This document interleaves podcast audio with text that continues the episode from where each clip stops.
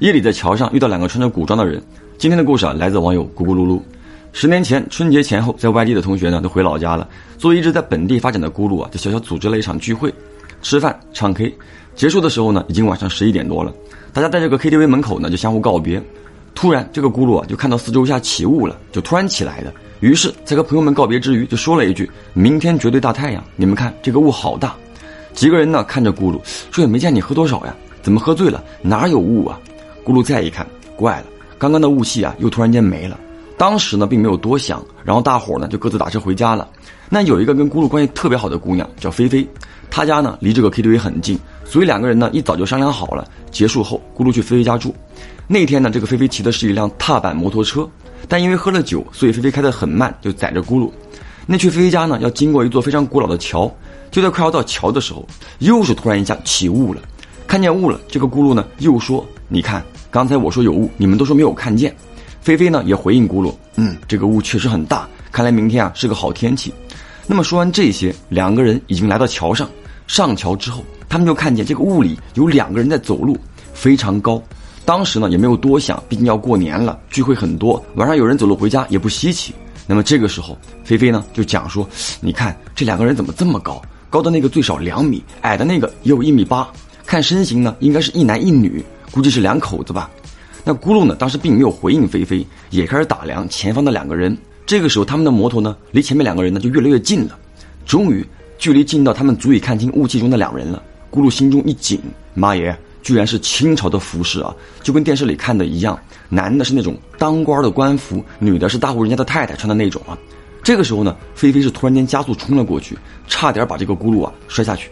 咕噜呢也明白，菲菲肯定也看见了。那么就在超过那两个人的时候，咕噜就出于好奇回头看了一眼，看不见脸，准确的说呢是看不清脸那一块呢是一坨黑灰色的，那么也看不见脚，就感觉他的脚呀被浓雾给包裹住了，双手是垂下去的，就这样缓缓的往前走。那么菲菲的家呢就在下了桥之后一百米左右，他一到家啊，这个车还没有停稳，就直接跳下去拿钥匙开门了。咕噜呢也跳了下去，真的是跳啊，车子咣当一声就倒在地上了，也管不上车了，当时。这个菲菲整个人呢都是抖的，从看清那两个人的那一刻起啊，咕噜他们是一句话都没有说，甚至都能听到自己的心跳声。终于这个门打开了，进屋开灯关门之后呢，两个人直接冲上了楼，也没有洗漱，就直接躺床上啊，钻进了被子里。不是说不想洗漱，而是不敢。这个咕噜呢就小心翼翼地问了一句：“你也看见了？”菲菲点了点头。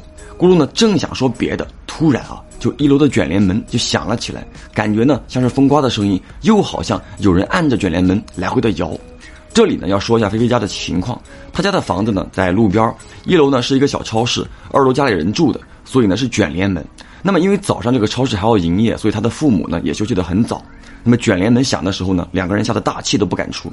在响过几声之后，咕噜就安慰菲菲：“没事儿，姐们儿，风刮的，睡吧。”但其实呢，当晚咕噜记得很清楚啊，外面根本没有风。那尽管说睡，但两个人怎么可能睡得着呢？这个菲菲呢就戴起了耳机啊听歌，咕噜呢则刷起了微博。那个时候还没有短视频。当天晚上两个人没有再说一句话，一直到早上六点多，这个咕噜呢才睡着。一觉醒过来呢，已经是上午十点多了，菲菲还在睡着。当时呢，这个咕噜就想吃点东西，再睡一觉，然后回家。那么下楼后呢，遇见了菲菲的妈妈啊，这个阿姨呢看见咕噜下来了，给他端了一碗绿豆粥。说先喝点垫一口，中午呢给他们炖了排骨汤，随后呢让咕噜先坐，自己上楼啊去叫菲菲了。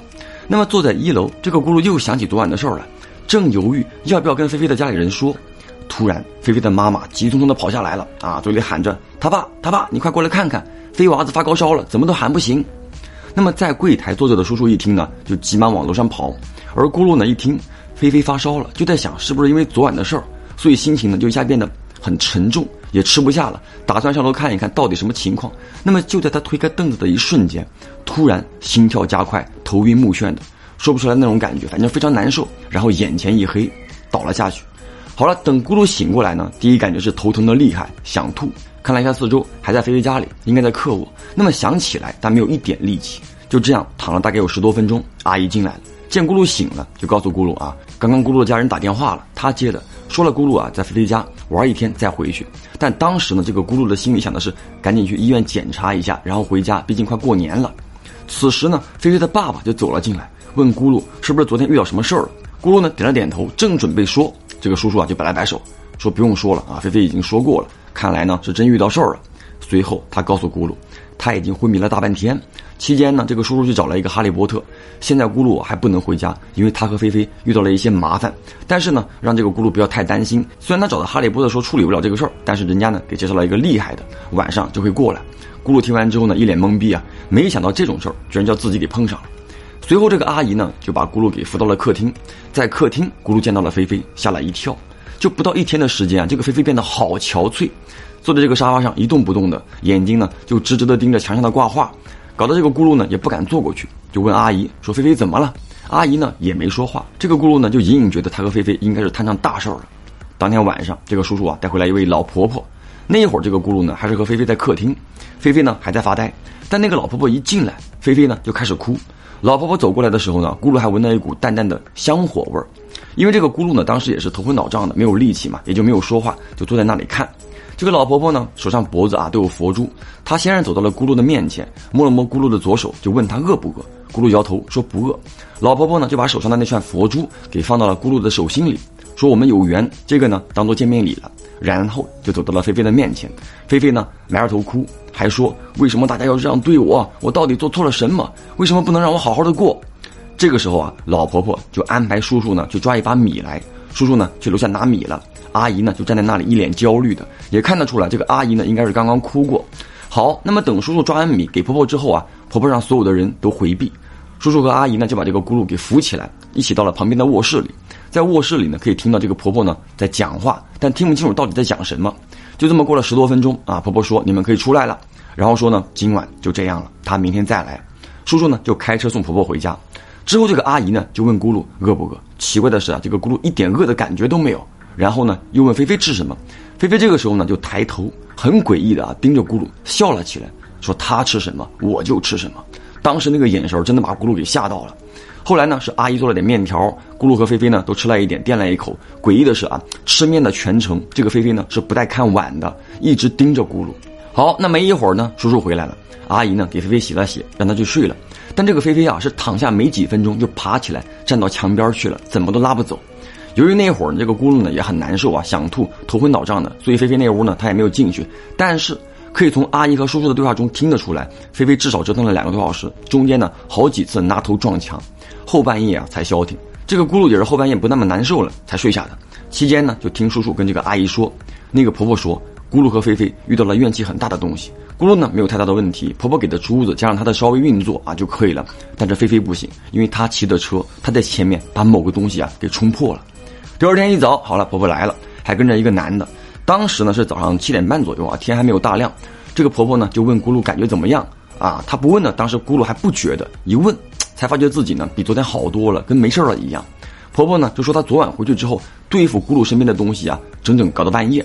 然后这个婆婆就去了菲菲的卧室，那个男的去了厨房，让其他人都不准出来。就这样，从早上不到八点，一直到中午十一点，这个婆婆呢才出来客厅啊，喊他们可以出去了。那么就在她喊咕噜他们可以出去的前几分钟，这个咕噜呢突然间就感觉好饿好饿，感觉可以吃下一头牛似的。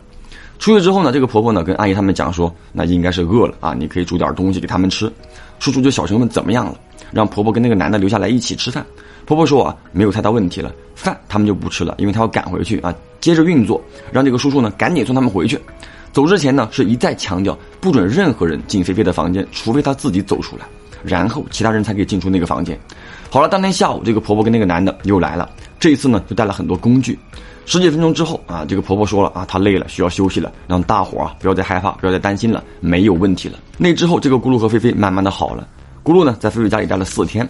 后来呢，他就问菲菲当天的事情，而菲菲说她完全没有印象了，只记得自己啊发烧了，一直在昏睡，一直在做噩梦，就梦到自己在一个灰蒙蒙的世界里。后面这个叔叔就说啊，这个婆婆一直没有跟他们讲，菲菲他们到底遇到了什么啊？这个婆婆是什么都不愿意说，说这样呢是为了大家好。